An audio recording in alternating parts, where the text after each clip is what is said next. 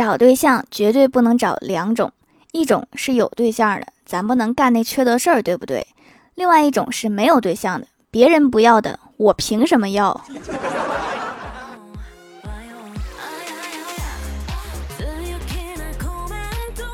？Hello，蜀山的土豆们，这里是全球首档古装穿越仙侠段子秀《欢乐江湖》，我是你们萌豆萌豆的小薯条。新年快乐呀！大家都收了多少红包呀？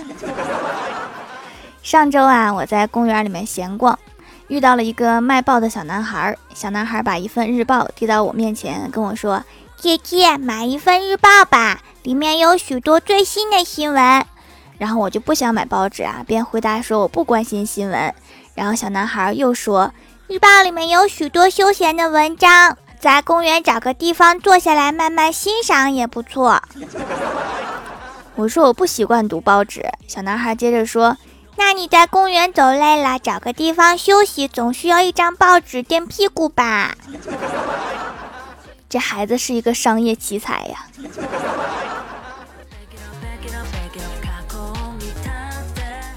今天突然想吃烤串，拉着我哥去楼下撸串。刚坐到店里面，就听到隔壁桌的一个顾客问：“老板，你这个羊肉串新鲜吗？”老板说：“你放心，昨晚刚杀的猪。”这就是传说中的挂羊头卖狗猪肉。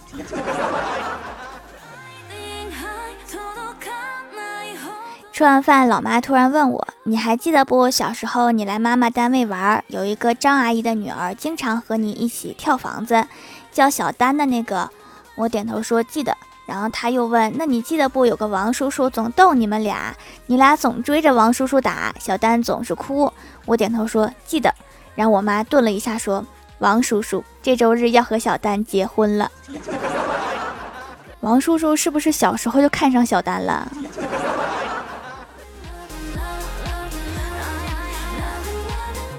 正聊着八卦，我爸突然关切地告诫我：“你要多注意。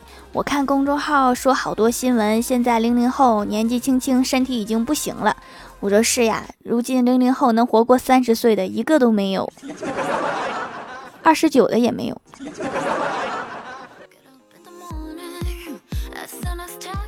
我们一家坐在一起看电视，电视上呢有个专家说打小孩子是起不到教育意义的。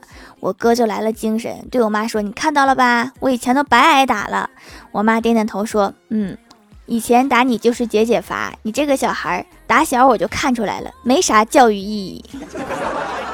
哥，你是不是充话费送的？”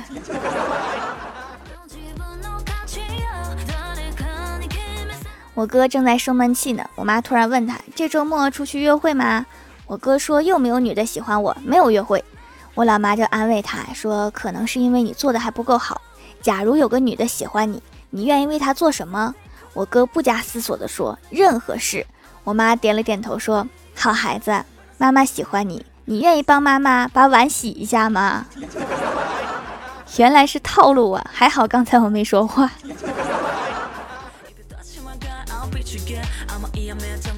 坐公交车去找欢喜，由于没有零钱，就投了一张五块的。我后面跟着一个男的，看我投了五块，他也跟着投了五块，然后说公交价格涨得好快呀。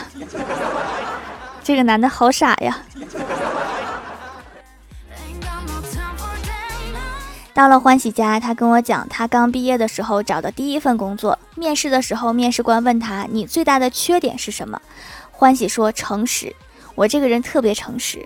面试官说：“我并不觉得这是一个缺点呀。”欢喜马上开心地说：“真的吗，死胖子？”然后欢喜的职业生涯从此结束了。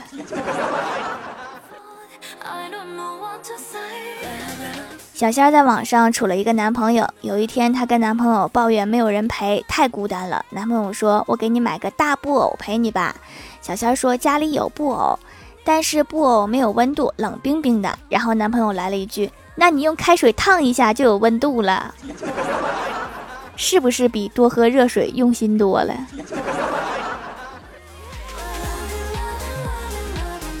我们单位组织体检查眼科的时候，我旁边有个妹子特别漂亮，李逍遥就时不时的瞟两眼。结果取结果的时候，李逍遥的体检单上发现有一项间歇性斜视。这个病的原因可能就是单身太久了。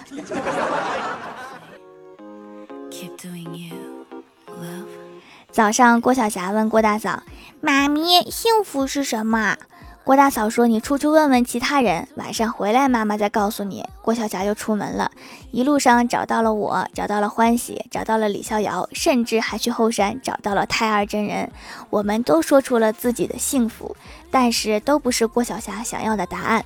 奔波了一天，晚上回到家问郭大嫂：“妈咪，你现在可以告诉我了吗？”郭大嫂笑道：“说还有什么比熊孩子一整天都不在身边更幸福呢？”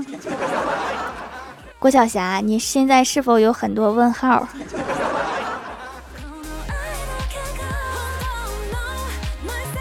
快下班的时候，郭大嫂对郭大侠说：“我一会儿要和闺蜜去逛街，你自己回家吧。”郭大侠吃醋道：“你对闺蜜都比我好，要是我和她同时掉进水里，你先救谁？”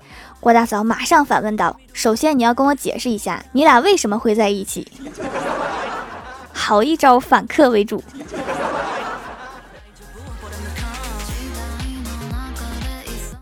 郭大侠马上转移话题，说：“老婆，我会照顾你一辈子的。我有十块，肯定给你花九块。”郭大嫂就问：“如果你有十万呢？”郭大侠大方的说：“那我就把十块钱都给你，滚犊子！”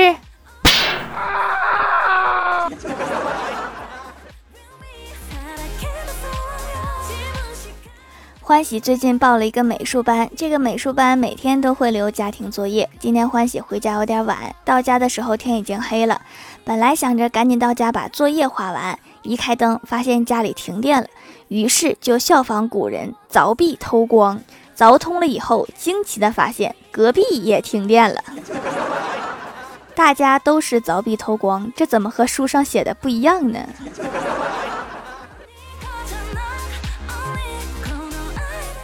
我哥大半夜的突然想抽烟，于是下楼来到楼下的小卖店。老板来包烟，老板说二十。我哥说别的地方都卖十块，你怎么这么贵呀？老板又说那是白天，现在三更半夜都卖二十，多出来的十块钱是辛苦费。我哥不情愿的掏出二十递给老板，老板在柜台里面找了找，然后又找了找，找出了十块钱给我哥。我哥问怎么又找了十块？老板说烟卖光了。老板，你不怕半夜玻璃被砸吗？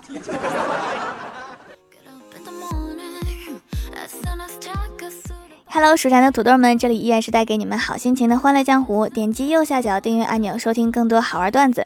在微博、微信搜索关注 NJ 薯条酱，可以关注我的小日常和逗趣图文推送，也可以在节目下方留言互动，还有机会上节目哦。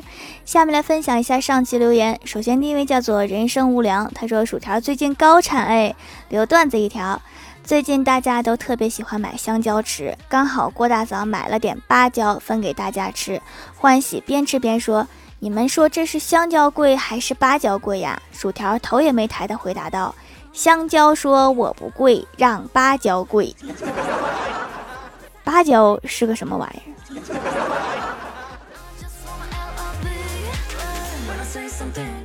下一位叫做蜀山派穿越时空遇见你，他说：“薯条你好啊，我是一个你的粉丝，今年初二，可以进你的后宫咩？这是我的自拍。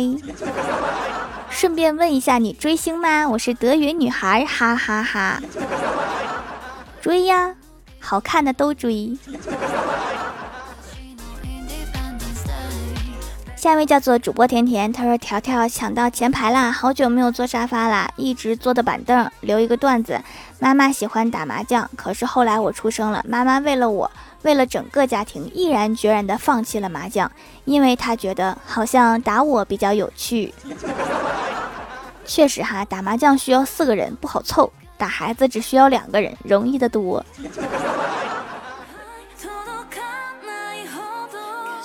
下一位叫做一颗土豆，他说：“调后山的土豆懂，考好点儿懂。”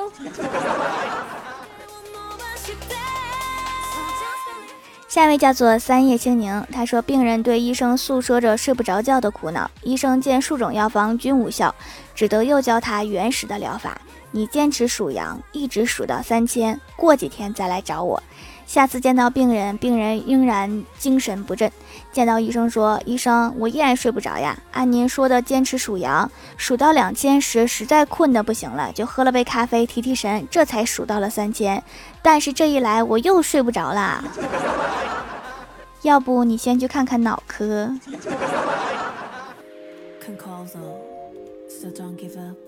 下一位叫做瑞瑞的妹妹，她说手工皂用完之际听到了这个小店，下单之后很快送达，使用起来感觉比国外买的皂更加细腻温和，掌柜很实在，还送了起泡网，并把说明书附赠在里面，洗脸干净不紧绷，使用后护肤品吸收效果更好啦。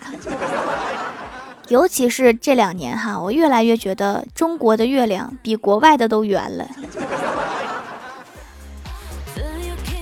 下一位叫做卖萌的小喵，他说：“条师傅，我来啦！留一个段子，一个人去钓鱼（括号冬天结冰时），忽然有人说别找了，底下是没有鱼的。于是那个人没有信，他不停的凿冰。突然听到那个声音也跟了过来，他吓了一跳。他又换了另外一个地方凿冰，那个声音再次跟了过来，他终于忍不住了，说：你是谁呀？你怎么知道底下有没有鱼？那个声音说道：我是游泳池的管理员。”我在用麦克风与你对话，当时那个人就醉了，眼神不好，听力也不好，就别钓鱼了吧。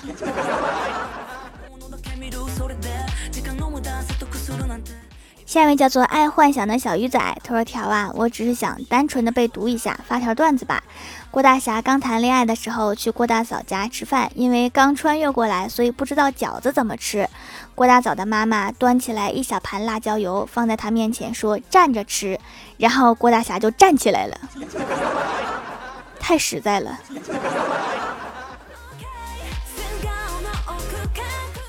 下一位叫做冰花连秋，他说：“条条承认吧，你这个月这么高产，是不是因为过年宅在家里没事做呀？那我争取以后保持住这么高产。”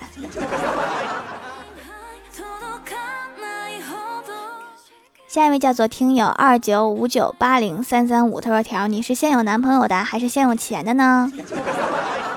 这些我都没有，不过我先有女朋友，而且是三千位。”你羡慕不？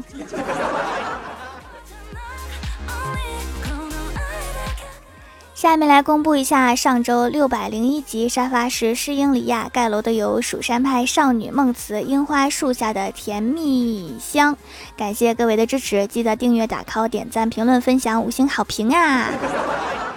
好啦，本期节目就到这里了。喜欢我的朋友可以支持一下我的淘宝小店，淘宝搜索店铺“蜀山小卖店”，数是薯条的数就可以找到啦。以上就是本期节目全部内容，感谢各位的收听，我们下期节目再见，拜拜。So don't give up. I'll right there with you.